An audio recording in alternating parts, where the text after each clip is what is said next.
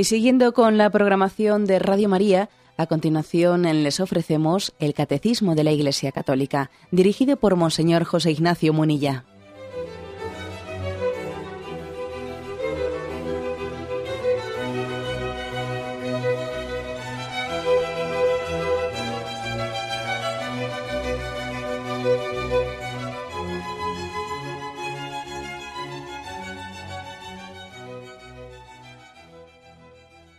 Un cordial saludo a todos los oyentes de Radio María. Un día más, con la gracia del Señor, proseguimos el comentario del Catecismo de nuestra Madre la Iglesia. Estamos comenzando la explicación del primer mandamiento de la ley de Dios.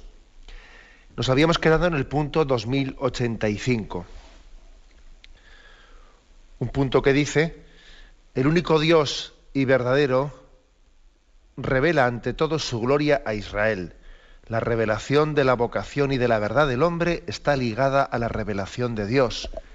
El hombre tiene la vocación de hacer manifiesto a Dios mediante sus obras humanas, en conformidad con su condición de criatura hecha a imagen y semejanza de Dios.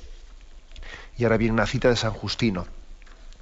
Bueno, en, el día de ayer habíamos comenzado a comentar este punto, pero no habíamos tenido tiempo de desarrollarlo.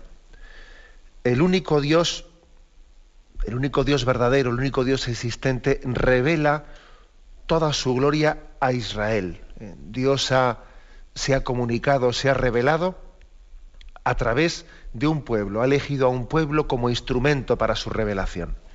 Bien, luego hablaremos un poco de eso, porque no es, no es el tema este de la elección de Israel, eh, el tema central del que se quiere tratar aquí.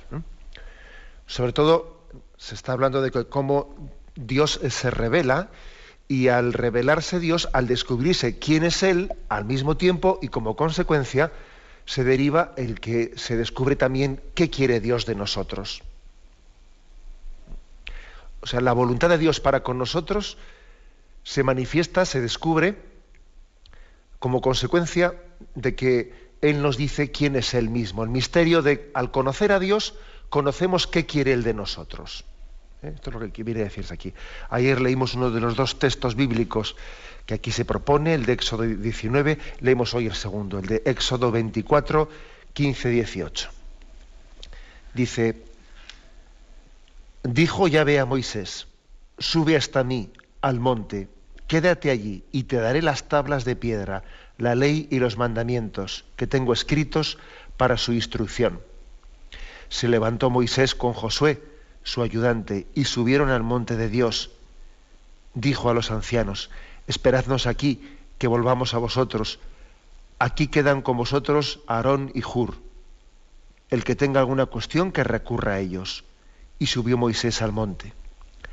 La nube, la nube cubrió el monte.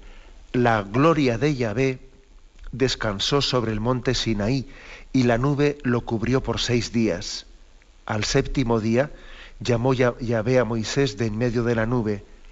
La gloria de Yahvé aparecía a la vista de los hijos de Israel como fuego devorador sobre la cumbre del monte. Moisés entró dentro de la nube y subió al monte, y permaneció Moisés en el monte cuarenta días y cuarenta noches.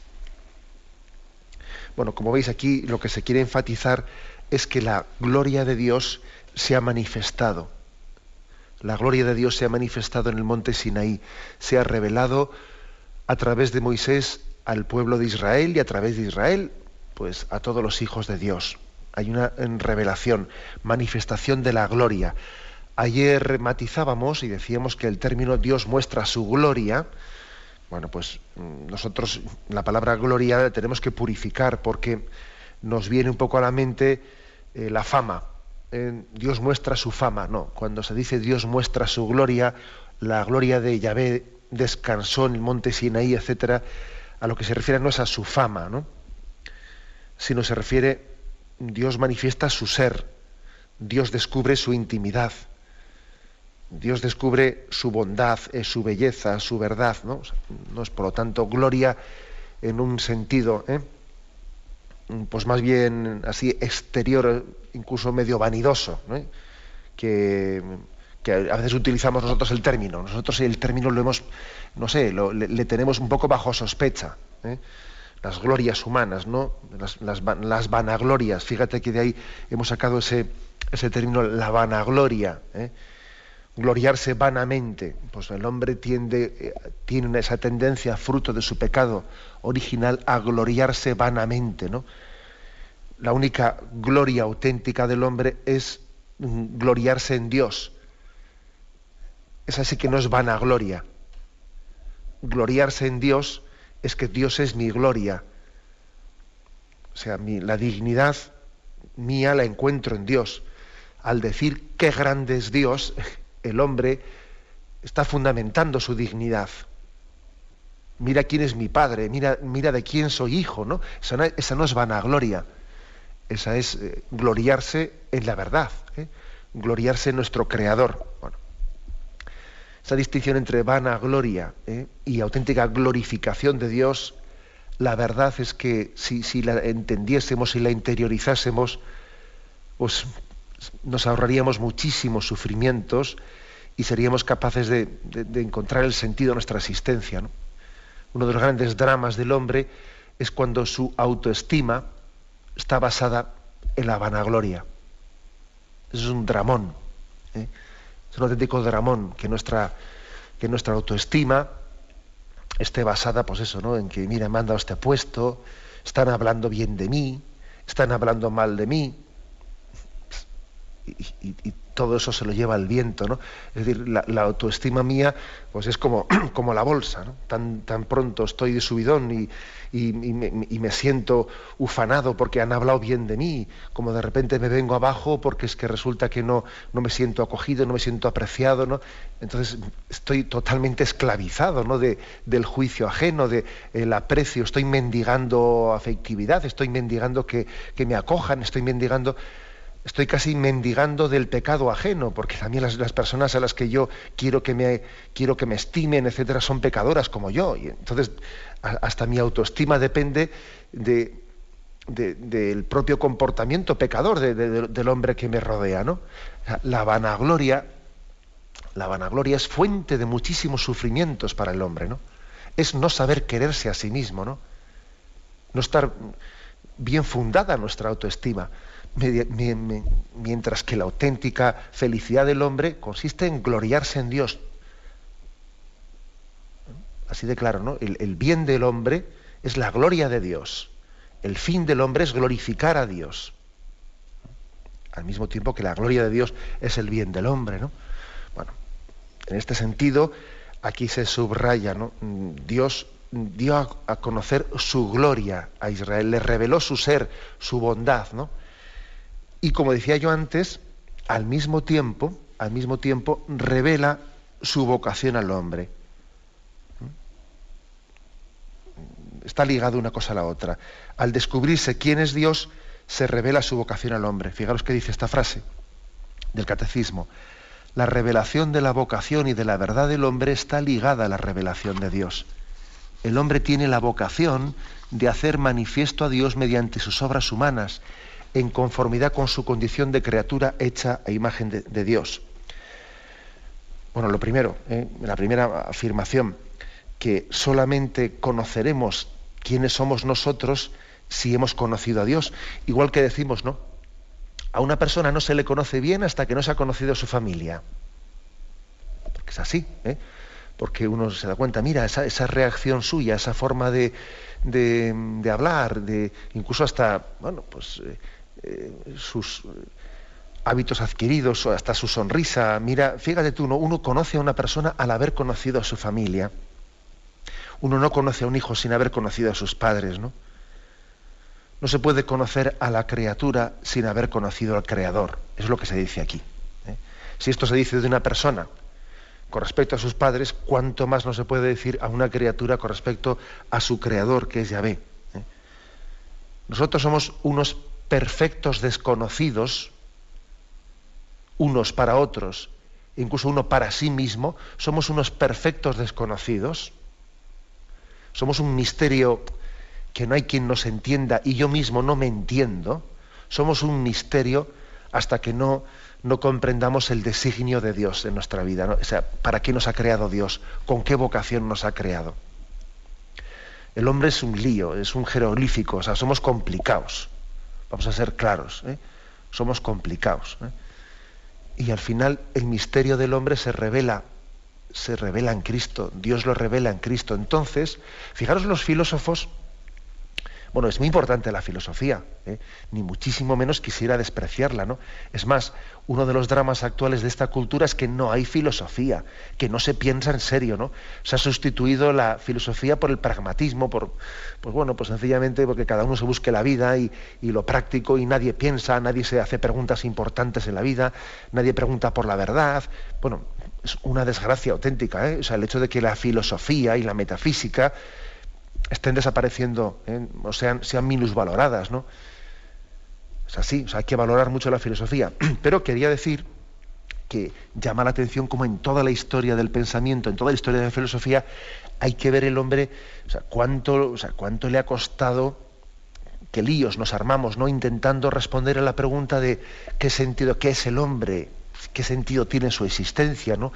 Y los filósofos se preguntan y, dan respuestas contradictorias y, no se entienden a sí mismos y, y parten de un drama interior. Bueno, eh, claro, es que eh, la filosofía, siendo muy importante, no puede dar respuestas definitivas sin la comprensión que nos da Dios del hombre. Es que no se puede conocer a un hijo sin el padre. Es que no puede ser. Es que alguien sin su familia, alguien, a una criatura sin su creador no se le conoce, claro. Te falta. Es como si alguien pretendiese conocer a la perfección, ¿no? Un motor, un motor sin poder acceder al ingeniero que lo construyó, sin poder tener de él ninguna información, sin poder tener acceso a los planos, ¿eh? a los planos, al diseño técnico eh, del ingeniero que lo construyó pues vaya problema. O sea, ese no va a conocer nunca el motor, lo va a ver por fuera, ¿sabes? Pero el motor por dentro, su comprensión, el proyecto, no lo conoce, porque es que tú tienes que conocer al ingeniero que hizo ese motor, ¿eh? Y que él te explique el diseño, el proyecto, los planos, y entonces comprenderás el motor. O sea, comprender un motor sin poder tener acceso a quien, vamos, se me ha ocurrido este ejemplo, ¿no? Que igual es una bobada, pero, pero este, este, es el motivo por el que la filosofía ha dado tantos tumbos de ciego ¿no? y, y respuestas tan contradictorias, y, porque es que el hombre, el hombre puede llegar a ser un perfecto desconocido, misterio oculto para sí mismo y para los demás, de no ser que dejemos que la revelación de Dios haga luz sobre nosotros. Que Dios mismo al revelarse Él, al descubrirse quién es Dios, eh, nos dé a conocer su designio para nosotros. Y un paso más, eh, después de haber dicho esto, dice, el hombre tiene la vocación de hacer manifiesto a Dios mediante sus obras, en conformidad con su condición de criatura, hecha imagen de Dios. Me llama la atención el término que utiliza aquí el catecismo, que tenemos, eh, dice que el hombre tiene la vocación de hacer manifiesto a Dios mediante las obras humanas. Hacer manifiesto a Dios, que tenemos que manifestar a Dios, que, como dice aquel refrán, ¿no? Que quien me mire te vea. Se suele decir eso referido a la Virgen María, ¿no? Pero nosotros también aquí lo referimos a Dios mismo. Que quien me mire te vea. Que mis obras, en el fondo, sean un reflejo de la gloria de Dios así, de claro, ¿no? O sea, que, quien vea al Hijo vea al Padre en el Hijo. Que quien vea a la criatura, en la criatura vea el reflejo del Creador. Eso es dar gloria a Dios. Lo contrario sería robarle la gloria a Dios, ¿no? Robarle la gloria a Dios es actuar en esta vida como si yo fuese el principio y fin de la existencia y mi vida deja de ser reflejo de pues de mi padre y de mi creador, ¿no? Y, entonces yo hago de una de esta vida un autoespejo en el que yo me miro a mí mismo y el reflejo no sale de mí y vuelve a mí. ¿no? Eso es robarle la gloria a Dios. Eso es robarle la gloria a Dios. Quien hace, quien, quien hace de esta vida un proyecto de autocontemplación de sí mismo, Le está robando la gloria a Dios. Nosotros hemos sido, el proyecto de Dios es que nosotros somos imagen y semejanza suya y por lo tanto lo lógico es que siendo imagen y semejanza del Creador, nuestras obras eh, sean un reflejo de la bondad de Dios y que quien mire y quien, quien nos conozca, que quien nos conozca, esté más cerca de Dios, que conociéndonos a nosotros glorifique a Dios, viendo nuestras obras de gloria al Padre. Eso es lo lógico. ¿eh? El, tenor de un cristiano tiene que suscitar esta pregunta en quienes le conocen. La pregunta por Dios, la pregunta por ¿y, quién es el que, en, qué se basa, en qué se alimenta, ¿no? en qué sustenta este hombre para vivir con esta coherencia eh, de vida? Pues lógicamente que quien te mire, que quien te conozca, se remita al Dios, al autor último de toda bondad. ¿no? Por lo tanto, los cristianos tenemos que ser como un signo que remita a Dios a los hombres, que no, no buscamos la propia gloria, no buscamos. Se suele decir que los cristianos están llamados a ser luz del mundo. Pero no es lo mismo ser luz del mundo que ir a lucirse, ¿sabéis? Son dos cosas distintas. Porque el que va a lucirse, lo que está es robando la gloria a Dios, está pretendiendo que todos los ojos se centren en Él. Y el que es luz del mundo, fijaros, la luz tiene una característica, que es que gracias a la luz las cosas se ven, pero la luz no es mirada en sí misma. ¿no? La luz no es mirada en sí misma, la luz, es, la luz permite ver las cosas, pero la luz casi pasa desapercibida, casi no te das cuenta que hay luz hasta que se apaga la luz y entonces deja de verse nada. ¿no? Nosotros somos luz del mundo, no vamos a lucirnos. No vamos a que la gente mire la bombilla, no. Lo que pretendemos es que la gente vea las cosas con la luz de la bombilla, que es distinto. Lo normal no es mirar la bombilla, lo normal no es mirarnos a nosotros, lo normal es mirar al mundo con la luz de la bombilla, que es distinto. Aplicado este ejemplo, ¿eh? que es un ejemplo evangélico, ¿eh? porque el Evangelio dice, vosotros sois la luz del mundo, vosotros sois la sal de la tierra. Con, la sal, con el ejemplo de la sal pasa algo por el estilo. La sal tiene que ser utilizada para dar sabor a, la cosa, a las cosas, pero no para tapar el sabor de las cosas. si la sal se da en un grado eh, desproporcionado, parece que está trayendo el sabor. ¿A qué sabe? A sal. Entonces usted lo que ha hecho ha sido matar el sabor de las cosas. ¿no?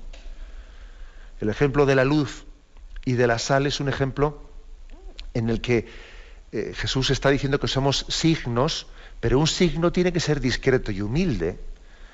Un signo no tiene que ser tan, eh, no sé, digamos, tan desproporcionado que lo que hace es atraer la atención al signo y no a lo que está significando. Entonces deja de ser signo para ser otra cosa. El signo tiene que ser humilde. De lo contrario, está tapando, está velando a eso que quiere significar, ¿no? Bueno, en este sentido es en el que dice aquí el, el catecismo en nuestras obras están llamados a hacer manifiesto a Dios, a dejar patente la gloria de Dios. nosotros no buscamos nuestra propia gloria, sería una vana gloria, buscamos la gloria de Dios, que quien me mire le vea a Él, que quien vea nuestras obras glorifique a Dios Padre, ¿no? Es un que me habéis escuchado muchas veces esa petición clave de un cristiano que se siente apóstol de Cristo, ¿no? Señor, que por mis pecados nadie se aparte de ti.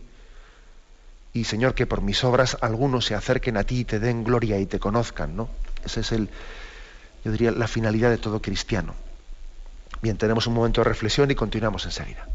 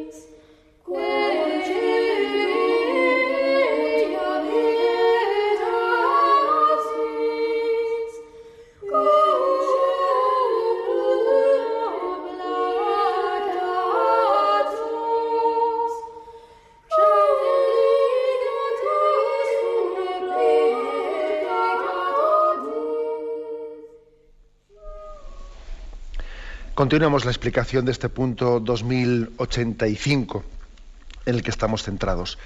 En él se nos insiste, se nos recuerda cómo Dios reveló su gloria a Israel. Dios revela su gloria a Israel. Y al revelarle quién es Dios, va primero implícitamente y explícitamente, ¿no? En, en los diez mandamientos, va revelando qué quiere Dios del hombre, para qué hemos sido creados, ¿no? Con qué finalidad hemos sido creados. Hay pues una revelación a Israel. Y en Israel Dios revela la voluntad no solo para es, aquellos israelitas, sino para todo el pueblo de Dios, ¿no? Siempre el pueblo de Israel ha sido entendido como un vehículo, como un conducto, como un instrumento de Dios, ¿no? Para que su revelación llegue a todos los pueblos. A este respecto, aquí viene una cita de San Justino, que es un santo padre de los primeros siglos, que en un diálogo con Trifón, que era un judío con el que él polemizaba, era digamos, esto incluido en una, en una apología y en, una especie de debate entre el cristianismo y el judaísmo, ¿no? Bien, pues fijaros en qué términos le hablaba San Justino a este judío Trifón, ¿eh? un judío que no había aceptado en Jesucristo, como no había aceptado al Mesías esperado por Israel, ¿no?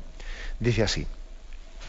No habrá jamás otro Dios trifón, y no ha venido otro desde los siglos, sino el que ha hecho y ordenado el universo. Nosotros no pensamos que nuestro Dios es distinto del vuestro. Es el mismo que sacó a vuestros padres de Egipto, con su mano poderosa y su brazo extendido.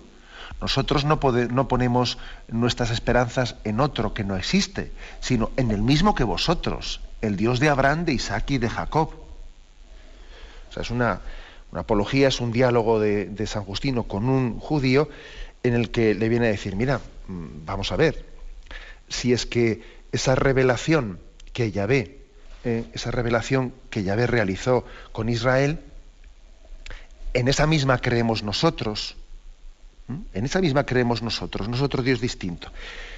Mm, aunque no me voy a alargar ahora en esto porque me saldría un poco del tema, pero sí que creo que conviene una, una palabra un poco así aclaratoria, ¿no? que es, eh, digamos, eh, el cristianismo, Jesús, Jesucristo, no vino, no vino a fundar una religión distinta. Así de claro. ¿eh? Es decir, Jesucristo no vino a fundar una religión distinta de la de Israel. No. Jesucristo vino a dar cumplimiento, a dar plenitud a lo que Israel estaba esperando. O sea, Jesucristo no se desgajó de la, tradición judía, Él no se desgajó de la religión judía. En todo caso, habría que decir que en esta especie de, de, diálogo, de polémica que tiene Justino con Trifón, en todo caso el que se desgajó fue aquel que no reconoció en Jesucristo al Mesías que estaba esperando Israel. Por lo tanto, digamos que el judaísmo y el cristianismo es como un río que desemboca en el mar, o sea, el río está llamado a desembocar. No es que yo eh, esté anulando el río, no, es que el río termina desembocando en el mar, es que el judaísmo eh, pues era el pueblo, eh, el pueblo elegido por Dios, el instrumento elegido por Dios para dar a Jesucristo al mundo y para que en Cristo fuese pues el deseado de todas las naciones, el esperado por todas las naciones. Entonces, esto, es una, eh, eh, esto está afirmado así de una, manera muy clara. Jesucristo no vino a fundar una religión distinta que la religión de Abraham, de Isaac, de Jacob, de Moisés. No, no, no. Él no vino a fundar ninguna religión distinta. No, de hecho no la fundó. Bien, él fundó la iglesia, que la iglesia no, no está desgajada En, su, en su vocación del pueblo de Israel, no, sino que es la continuidad de las doce tribus de Israel. Jesucristo no vino a fundar una religión nueva vino a dar pleno cumplimiento a la revelación que Yahvé había hecho a través del pueblo de Israel. Por eso, por eso nosotros, pues en esa revelación que, que Dios hizo en el monte Sinaí, en ese descubrimiento de ese Dios, Justino le dice, San Justino le dice a Trifón, oye, aquí no hay dos dioses, ¿no? Es el mismo Dios. El Dios que nos revela a Jesucristo es el mismo Dios que se reveló a Moisés en el monte Sinaí. Por eso los diez mandamientos que, em, que Yahvé entregó a Moisés en las tablas, pues son los mismos mandamientos que Jesús le recordó al joven rico cuando se acercó a él y le preguntó, Maestro bueno, ¿qué tengo que hacer para llegar a la vida eterna? Claro, estamos hablando del mismo Dios, la revelación de un único Dios, aquí no hay dos dioses, hay un único Dios, luego, lógicamente, los mandamientos y el camino que tenemos que seguir, pues es el mismo, ¿eh? no son dos morales, no son dos caminos, es el mismo descubierto y revelado en Jesucristo y, es cierto que Jesús nos da la plenitud de esa, de esa revelación de los mandamientos ¿no? en su predicación de las bienaventuranzas. Bien, es un matiz que hace aquí eh, San Justino. Bien, pero vamos a igual tener un breve momento de descanso antes de pasar al punto siguiente, al 2086.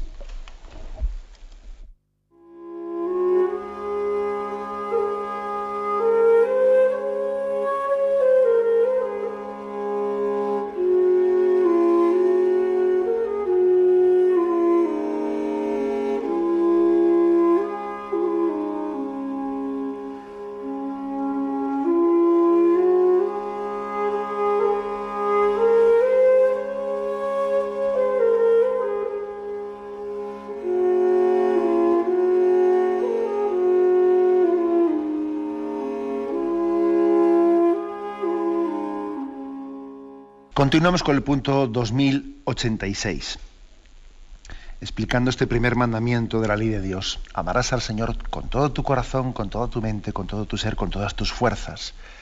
Dice, el primero de los preceptos abarca la fe, la esperanza y la caridad. En efecto, quien dice Dios dice un ser constante, inmutable, siempre el mismo, fiel, perfectamente justo. De ahí se sigue que nosotros debemos necesariamente aceptar sus palabras y tener en Él una fe y una confianza completas. Él es todopoderoso, clemente, infinitamente inclinado a hacer el bien. ¿Quién podría no poner en Él todas sus esperanzas? ¿Y quién podrá no amarlo contemplando todos los tesoros de bondad y de ternura que ha derramado en nosotros? De ahí esa fórmula que Dios emplea en la Sagrada Escritura, tanto al comienzo como al final de sus preceptos. Yo soy el Señor comentamos este texto. Igual comienzo comentando esto último. Pues que la Sagrada Escritura, em, cuando en distintos pasajes, cuando se narran los mandamientos, él va diciendo, yo soy el Señor, amarás al Señor tu Dios, y luego al final, según va mentando los mandamientos, va repitiendo. Igual que dice la, el Génesis, y vio que era bueno, y vio que era bueno, y creó el primer día, y creó el segundo día, y vio que era bueno también en la narración de los mandamientos, en algunos textos, va repitiendo, yo soy el Señor, yo soy el Señor, según va enumerando los mandamientos. ¿no? ¿Y por qué, por qué lo hace así? Eh, lo de la creación lo entendemos más fácil, ¿no? Y vio que era bueno. O sea, la, la creación, Dios crea y, ve la bondad de la creación. ¿Por qué, según menta, según nos recuerda, según nos formula los mandamientos, va repitiendo yo soy el Señor, yo soy el Señor. Pues eh, porque el obrar humano, el obrar humano se desprende, se sigue como consecuencia del ser de Dios. Primero es el ser y luego es el obrar. El obrar es la consecuencia de un determinado ser. Cada uno obra conforme al ser de, al ser de su vida, ¿no? Y nosotros, como estamos creados a imagen y semejanza de ese Dios que es bondadoso, inmutable, infinito, lógicamente obramos de, de esa manera. Yo soy el Señor es como decir, Dios es bueno, Dios es infinito y Dios es Señor de tu vida. Es decir, ese ser de Dios lo tiene compartido contigo. Tu ser es participación de la bondad de Dios, participación de su ternura, participación de su compasión. Luego obra así, cumple estos mandamientos, porque obrándolos y cumpliéndolos serás manifestación de esa bondad de Dios. ¿Mm? Por eso dice, yo soy el Señor, yo soy el Señor. ¿Mm? Hay un, refrán latino ¿no? que dice, operar y sequiturese, ¿eh? el obrar sigue al ser, bueno, pues eh, algo así de esto. Aquí se dice, Dios es constante, Dios es inmutable, Dios es fiel, Dios es la perfección, eh, es perfectamente justo. Luego, luego se desprende de esto el que al hombre en el primer mandamiento se le pida fe, esperanza y caridad. ¿Mm? Vamos a intentar explicar esto. ¿eh? Dios es inmutable, Dios no es como, ¿eh? como a veces observamos que ocurre fruto del pecado del hombre. que somos una veleta. ¿eh? Dios, eh, somos una veleta, no, Dios es, es inmutable, es eterno, o sea, Dios es idéntico a sí mismo, Dios no se muda. Un gran error de nuestra cultura contemporánea suele ser juzgar el cambio continuo como un signo de perfección. Es que si no es la última moda, parece que no está bien. ¿eh? Esto tiene que ser lo último. Es que esto no es lo último, esto no es lo que se lleva, ¿no? Cuando en realidad es todo lo contrario. ¿eh? El cambio continuo no suele ser un signo de perfección, es más bien un signo de imperfección. Porque resulta que esto que piensas que es la última, última moda, dentro de poquísimo tiempo ya estará obsoleto, ¿no? Dios es el mismo ayer, hoy y siempre. Dios no cambia, Dios no se muda. ¿no? Hay que decir que el tiempo no es una limitación para Dios como es para nosotros. ¿no? Dios está fuera del tiempo. Dios está fuera del tiempo. Dios es inmutable. Es más, el tiempo es una creación de Dios para mí. El espacio y el tiempo. Dios está fuera del espacio y del tiempo. Dios ha creado el tiempo para, para el hombre, para que madure, para que crezca. Eh, la creación del tiempo es un signo de la paciencia de Dios que confía en que el hombre madure. Que el hombre madure, ¿no? Y cuando, y cuando lleguemos al cielo, que esa es nuestra esperanza por pura misericordia de Dios, confiamos que participaremos de la eternidad de Dios. Hombre, eternos, eternos, solamente Dios es eterno, ¿no? pero sí que en el cielo esperamos participar de la eternidad de Dios. En el cielo, hombre, en el cielo eh, nosotros no tendremos un tiempo como el de esta vida, pero sí que tenemos un cierto tiempo, porque el hombre no es eterno, pero participamos ya un poco, ¿no? Participaremos de esa eternidad de Dios. Y en esta vida también nosotros estamos llamados a participar de la eternidad de Dios. O sea, es decir, a no ser cambiantes, o sea, a no ser inmaduros, que hoy sí y mañana no, ahora comienzo y no termino. Eh, ese, drama que tiene el hombre, el hombre que, que, no está firmemente afianzado en Dios, que es el eterno, es el inmutable, ¿no? O sea, es importante em, que, por ejemplo, cuando dice Romanos 12.2, y no, y no os adaptéis a este mundo, antes bien, transformaos mediante la renovación de la mente y no seáis esclavos de todo viento y doctrina que, según sople el viento allá, allá, que vas tú y luego cambia tu pensamiento y luego, y luego según las modas, según las ideologías, no, sabemos exactamente ni, ni, ni, a qué palo, ¿no? No, pues no, Señor. el, cristiano está llamado a participar de la eternidad de Dios. Y tenemos que tener la resistencia, la capacidad de que firmemente fundados en Dios, pues estando firmemente fundados en las verdades eternas, pues estamos preservados de la esclavitud de la cultura cambiante. ¿eh? Eso, el cristiano, firmemente afianzado en la fe, esperanza y caridad, ¿eh? ha recibido de Dios un regalo inmenso que, que es estar liberado de la esclavitud de lo pasajero, de la esclavitud de las modas, de la esclavitud de las ideologías cambiantes, ¿no? O sea, Dios es inmutable. Dios es inmutable. Y por lo tanto, el creyente en Dios tiene que participar también de este estar firmemente afianzado en Dios como roca. Como roca. Entonces, un drama actual es que, bueno, pues que puede haber creyentes que, sin embargo, pues en vez de estar firmemente afianzados en su fe en Dios, y tener esa conciencia de que Dios es inmutable y es eterno, pues bueno, pues igual tiene una concepción totalmente pues, pues deformada y entonces su, su, pensamiento va variando según la cultura, según la ideología, según no sé qué, entonces te das cuenta de que, de que no están afianzados en Dios que es inmutable y es eterno. De ahí la importancia de que el primer mandamiento se traduzca en fe, esperanza, caridad que son tres virtudes que de alguna manera nos unen al Dios inmutable.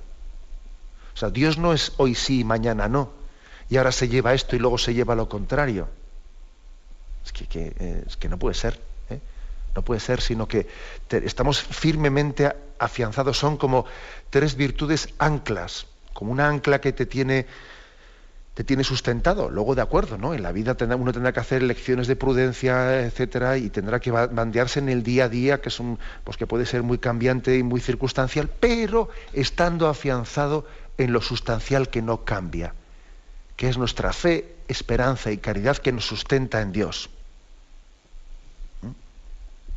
O sea, Él es, Cristo es el, alfa y el omega, el principio y el fin.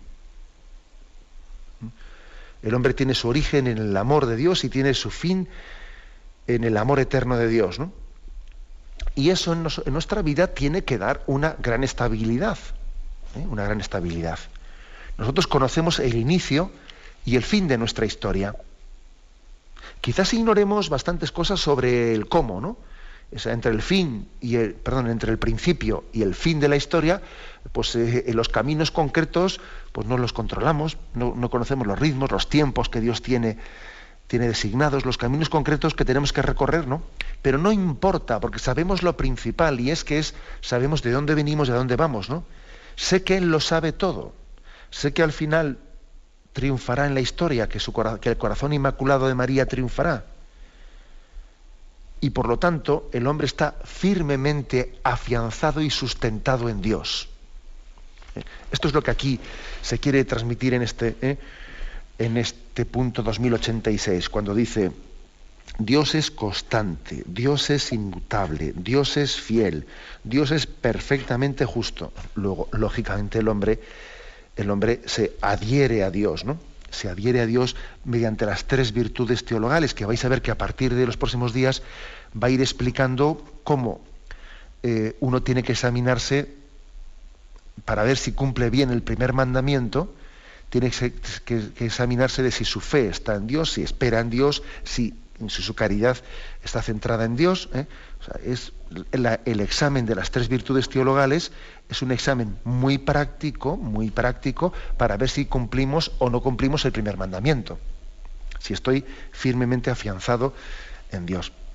Bueno, fijaros por qué se insiste en estas tres virtudes. Bueno, mm, por supuesto que todas las demás virtudes son importantes, ¿no? Y están bastante implicadas en el resto, en el resto de los mandamientos. Pero las tres virtudes teologales están muy implicadas en el primer mandamiento. Porque la fe consiste en que mi razón, mi entendimiento sea de Dios, esté adherido a Dios. La caridad en que mi voluntad, ¿eh? mi voluntad y mis afectos ¿eh? estén adheridos a Dios. Y la esperanza, parece que la fe es la virtud que está radicada en la facultad del entendimiento. La caridad es la que está, la que, está, la que actúa en la facultad de la voluntad. Y la esperanza, pues parece que puede ser un poco intermedia, ¿no? Entre el entendimiento y la voluntad. Em, San Juan de la Cruz hablaba de que la esperanza em, está erradicada en la memoria. ¿eh? Fe en el entendimiento, caridad en la voluntad y esperanza en la memoria, decía él. Bueno, también hay autores distintos en los que en estas distinciones que se hacen entre entendimiento, voluntad memoria pueden ser fórmulas de autores distintos para explicar para explicar el mismo misterio. Lo importante es entender que el hombre entero está afianzado en Dios, está sustentado en Dios. Que si Dios es así, si Dios es todopoderoso, clemente, bondadoso, infinito, inmutable, lógicamente de ahí se desprende una, una acción, una actuación del hombre que no puede estar a merced eh, de todo viento y doctrina, que no puede estar a merced de lo cambiante, de, lo, de, de la utilidad práctica, de mi, conveniencia egoísta, no, la acción del hombre tiene que ser consecuente con el ser, con el ser de Dios y con la vocación con la que, con la que Dios nos ha creado a nosotros. ¿Mm? O sea que, repito, repito ese refrán latino, ¿no? Operari sequiturese, es decir, el obrar sigue al ser, ¿eh? sigue al ser. Por eso se insiste aquí. Y, dejamos para, mañana ya eh, la primera de las virtudes teologales, la fe y el examen de cosas concretas. ¿Qué es un pecado contra la fe y por lo tanto qué es un pecado contra el primer mandamiento? Pero ahora nos basta entender esto, nos basta explicar esto. Las tres virtudes teologales, fe, esperanza y caridad, son virtudes de totalidad, es decir, que el hombre está llamado a ser totalmente de Dios. O sea, que, mm, que estemos adheridos en el entendimiento en la voluntad, en la memoria. Que, Dios para nosotros lo sea todo. No solo en la teoría, ¿eh? sino que también en, la práctica, en mis esperanzas, en eso en lo que creo, en eso en lo que amo, en eso a lo que aspiro, o sea, que no sea una frase bonita, pero luego en mi vida práctica, o sea, las virtudes teologales lo que hacen es conectar el gran ideal con mi vida real. O sea, ¿cuáles son mis esperanzas? ¿Qué amo yo en mi vida? ¿Dónde tengo puesto el corazón? Etcétera. Y es una manera de ver si el gran ideal, si el gran ideal ese de el Señor tu Dios es solamente uno, amarás al Señor tu Dios con todo tu corazón, con toda tu mente, es una manera de ver si ese gran ideal yo lo traduzco en la vida, ¿no? Examinando eh, cuáles son, como decía también ¿no? Eh, San Juan de la Cruz, cuáles son mis pasiones, ¿no?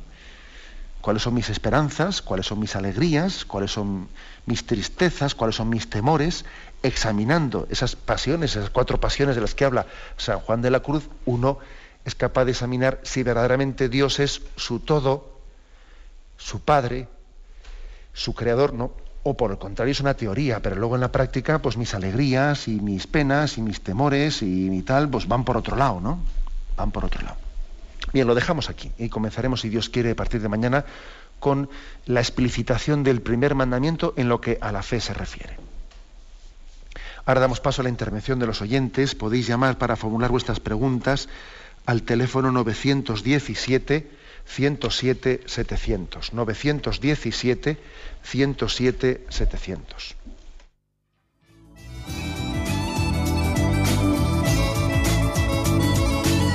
¿Le gustaría tener sus programas favoritos de Radio María en CD o DVD? Ahora es posible.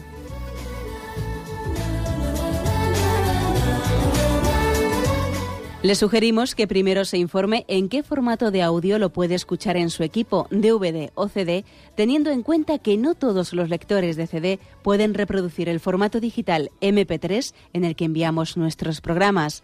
Y luego, si quiere en su casa esos programas que tanto le gustan, solo tiene que escribir una carta a Radio María, Paseo Lanceros 2, primera planta 28024, Madrid, indicando si lo quiere en CD o DVD y cuántos programas. También le rogamos que escriba su nombre, dirección y no se olvide de facilitarnos un teléfono de contacto para cualquier duda que nos surja.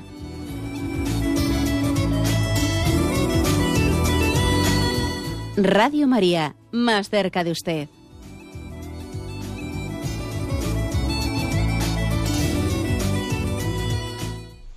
Sí, buenos días, ¿con quién hablamos? Eh, mire, mi nombre es Juan. Adelante, Juan. Eh, una, una cosa, padre. El otro día estuvo hablando sobre el paraíso terrenal, sobre Adán y Eva, el primer pecado que hizo, que se cometió allí. Mi duda es, ¿por qué Dios no perdonó y no dio una segunda oportunidad a Eva? Vamos a ver, sí, intento responder. Lógicamente nosotros, nosotros no tenemos que, que igual eh, pensar en nuestras categorías humanas. ¿no? De hecho, esa, esa segunda oportunidad eh, la tenemos, la estamos viviendo.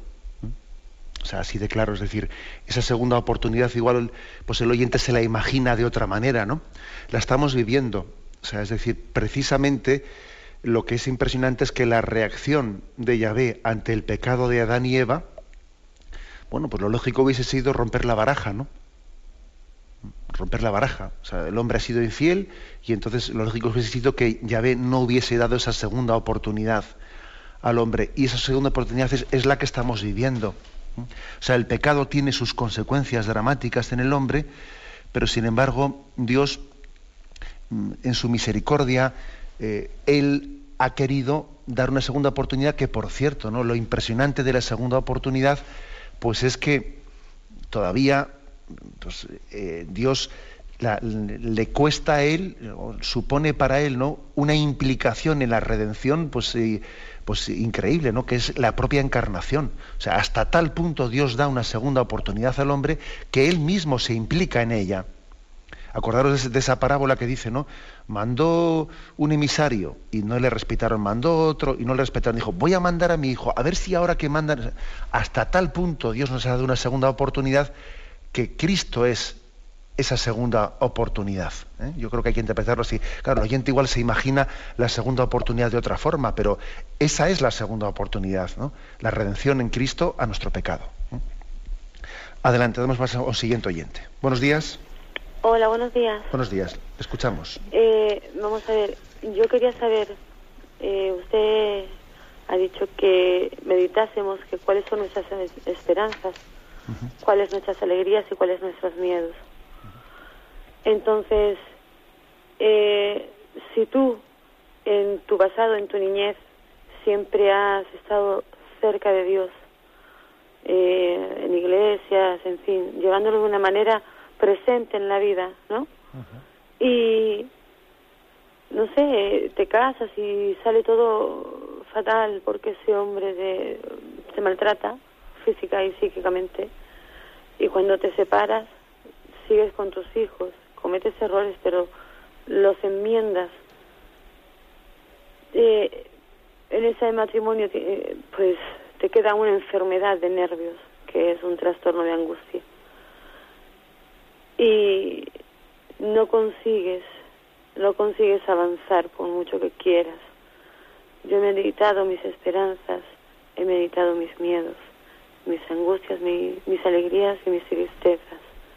Y lo único que he pedido siempre es salud para mi cabeza, es lo único que quiero. No entiendo por qué ¿por qué me, ha tocado a mí? No lo entiendo. No comprendo por qué tengo las crisis que tengo de, pánico. Eh, en fin, no lo comprendo. No comprendo si no he hecho daño a nadie. Si lo único que he querido es, es formar una familia. Y volvería a pasar lo mismo con tal de tener a mis hijos, ¿eh? No me arrepiento para nada de tenerlos, no me arrepiento. Pero a esa persona que me ha hecho daño y que me ha dejado con esa enfermedad, ¿eh? las cosas le van bien. Tiene su familia, tiene su casa, tiene su trabajo. Yo tengo mis hijos, sí, es cierto. Ellos van con él, muchas veces no quieren.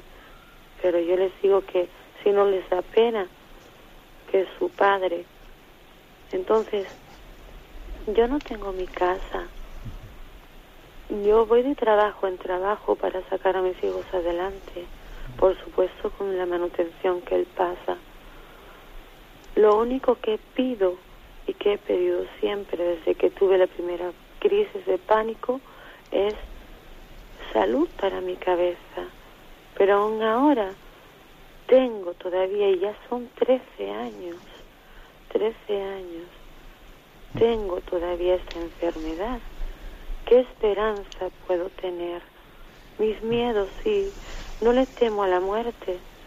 Es más, le he dicho, Señor Dios mío, por favor, llévame contigo o ayúdame con esto. No le temo a la Muchísimas gracias por, por, ese, por, ese por ese testimonio y por compartir con nosotros ese sufrimiento, porque solamente el hecho de, de compartirlo, yo creo que también nos hace sentirnos más familia. ¿no? Yo creo que en Radio, en Radio María formamos una gran familia y, además también compartimos nuestras cruces, ¿no? Nuestras glorias y nuestras cruces las compartimos. Mire, yo según lo escuchaba, ¿no? me estaba acordando de, de algún misionero. Algún misionero que por entregar su vida en lugares muy complicados y en lugar en la selva del Perú y etcétera, pues han enfermado y han perdido la salud por entregar su vida a la vocación que Dios les había dado, ¿no? Y bueno, y, han venido pues con algunos determinados virus que les han dejado enfermados para toda la vida y, y, sin embargo les he escuchado a esos misioneros, ¿no? Yo no me arrepiento de haber quebrado mi salud eh, intentando evangelizar en aquella selva donde cogí estas fiebres que ahora me dejan todo el día tirado, tirado ¿no? O donde igual tengo una parálisis muscular porque tal o porque esto, porque el otro, ¿no? yo me acordaba de esos misioneros porque me parece que usted también tiene esa conciencia de que por entregarse ¿no? a esa vocación que Dios le dio, haya dejado alma, corazón y vida y, hasta ha quebrado su salud, ¿no? Porque esas crisis de pánico pues tienen que ser muy duras, eh, muy duras, el, digamos, las, las heridas que, que ese sufrimiento ha dejado en su vida, ¿no? Ahora yo veo ese caso, veo ese caso del misionero, veo el caso de la oyente, y yo digo, yo pienso lo siguiente, ¿no? Yo digo, en esta vida, desde luego, es mucho mejor sufrir que nuestras heridas sean consecuencia de habernos entregado a un ideal, ¿eh? que no, como muchas veces ocurre, ¿no? que las heridas las hayamos hecho auto, pues, en vez de buscando la gloria de Dios, pues haciendo mal al prójimo. ¿no? O sea, yo creo que yo le, pongo el caso al misionero para que entienda que, usted se ha entregado lo que tenía que entregarse, ¿no? Y lo ha intentado, ¿no? y, lo ha procurado. Y es más, usted ha dicho una frase que me parece muy importante. Yo no me arrepiento de haber tenido que sufrir porque gracias a ese sufrimiento también estos hijos están aquí y yo le doy gracias a Dios por estos hijos, ¿no? Como ese misionero dice, yo no me arrepiento de, haber ido allí y haber enfermado y haber hecho lo que he hecho porque sembré la semilla de Dios y, pudo tener y pudo tener el fruto que tuviese, ¿no? También la evangelización que llevé a cabo en aquella selva, ¿no? O sea, yo creo que es importante que también el oyente haga esta lectura de fe. ¿eh? La lectura de fe. Yo creo que uno puede decir, benditas heridas, benditas heridas que han sido consecuencia de haberse entregado a un ideal fiel. Benditas heridas, ¿no? Algún día cuando nos presentemos delante de Dios, ¿no? Pues eh, veremos que en esas heridas que han sido por sufrir ¿eh? por la fidelidad, por sufrir por el amor, por sufrir por la entrega, son nuestra corona de gloria yo creo que hay una corona de gloria en esas heridas, aunque ahora nos hagan sufrir tanto, ¿no? Pero cuando, cuando se tiene cruz por ser fiel, ¿eh? Algún día esa cruz será gloriosa, que no le quepa la menor duda. ¿eh? Luego yo le diría, bueno, pues la pregunta última que usted me hace es, ¿y cómo Dios ha permitido pues en esta historia de mi vida pues el sufrimiento? ¿no? Bueno, eh, en el fondo esa es la pregunta por la cruz, es la pregunta por Jesucristo mismo, por, por cómo el Padre eh, mm, entrega a su Hijo a la cruz para la salvación del mundo. ¿no? Hay un misterio que es que sin cruz no hay gloria, sin cruz no hay gloria. Y bueno, pues el sufrimiento de esta oyente forma parte de ese misterio de la cruz de Cristo. Ahora, yo lo, importante es que ella, que usted tenga esperanza, que tenga esperanza de que esa cruz va a ser fructífera, va a ser fecunda como ha sido la de Jesucristo. ¿eh? Rezamos por usted y, yo le he puesto ese ejemplo del misionero, de las heridas que el misionero ha tenido por dar su vida por Cristo. Y bueno, y, yo le animo a que se vea reflejado también, ¿no? En, porque usted ha sido misionera, ¿eh? ha recibido una vocación y, se ha entregado por ella, ¿no? Una vocación eh, valiente en la entrega por el amor y ha recibido heridas. Y esas heridas las lleva por fidelidad a Jesucristo. ¿eh? Luego rezamos por usted y le encomendamos. Damos paso a un siguiente oyente. Buenos días. Buenos días, padre. Buenos, días, le escuchamos. Mire, mi pregunta no tiene nada que ver con el programa, pero es que me urge resolver una duda que no tengo con quién consultar. Mire, mm, el jueves es día de San Isidro y aquí en Madrid es fiesta de precepto, claro. Entonces yo tengo unos familiares que viajan ese día, salen de viaje muy temprano, no pueden asistir a misa. Entonces mi pregunta es, ¿tienen obligación de asistir la tarde anterior, es decir, el miércoles por la tarde? Gracias, padre. Pues bueno, la verdad es que me pone usted en un aprieto, pero yo creo que sí, yo creo que sí. Es decir, las, eh, las, las fiestas de precepto también se les aplica el mismo, eh, pues el, mismo criterio que a los domingos. ¿eh? Ya sabemos que el precepto dominical o de las fiestas eh, no obliga cuando existe pues, un impedimento de poder cumplirlo, pero si uno puede ir la víspera, pues debe de ir la víspera. También precisamente esa posibilidad del cumplimiento de víspera forma parte de, forma parte de ello. Ahora, lo que no estoy tan seguro es que en las iglesias de Madrid de víspera se celebre la misa de San Isidro. Yo, yo haría la siguiente, la siguiente consulta, y es que si, eh, si, la, víspera se celebra la misa de San Isidro, pues entonces sí. Si no se celebra la misa de San Isidro, sino que es la, misa del miércoles, pues entonces yo creo que no le obliga. Eh, ese sería el discernimiento que yo le haría. Adelante, hemos pasado un último oyente. Buenos días. Buenos días, padre. Una pregunta para mí importante. Eh, al morir el cuerpo humano, mm, conservamos las potencias del alma, vamos, conserva el alma las, las potencias o se pierden ya.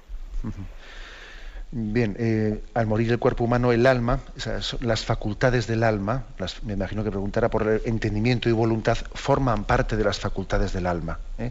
O sea, por lo tanto, la persona humana, la persona humana tiene que subsiste en el alma, porque en ese momento está separada del cuerpo, la persona humana tiene esas facultades de entendimiento y voluntad. ¿eh?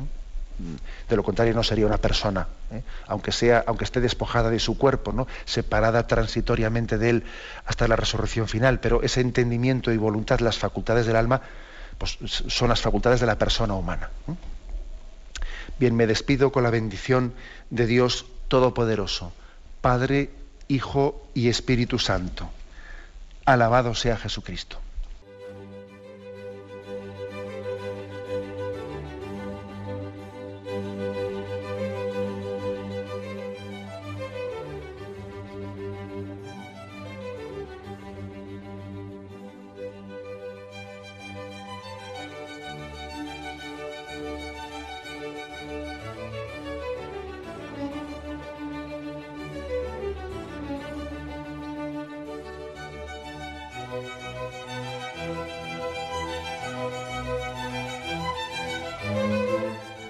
Han podido escuchar en Radio María el Catecismo de la Iglesia Católica, dirigido por Monseñor José Ignacio Munilla.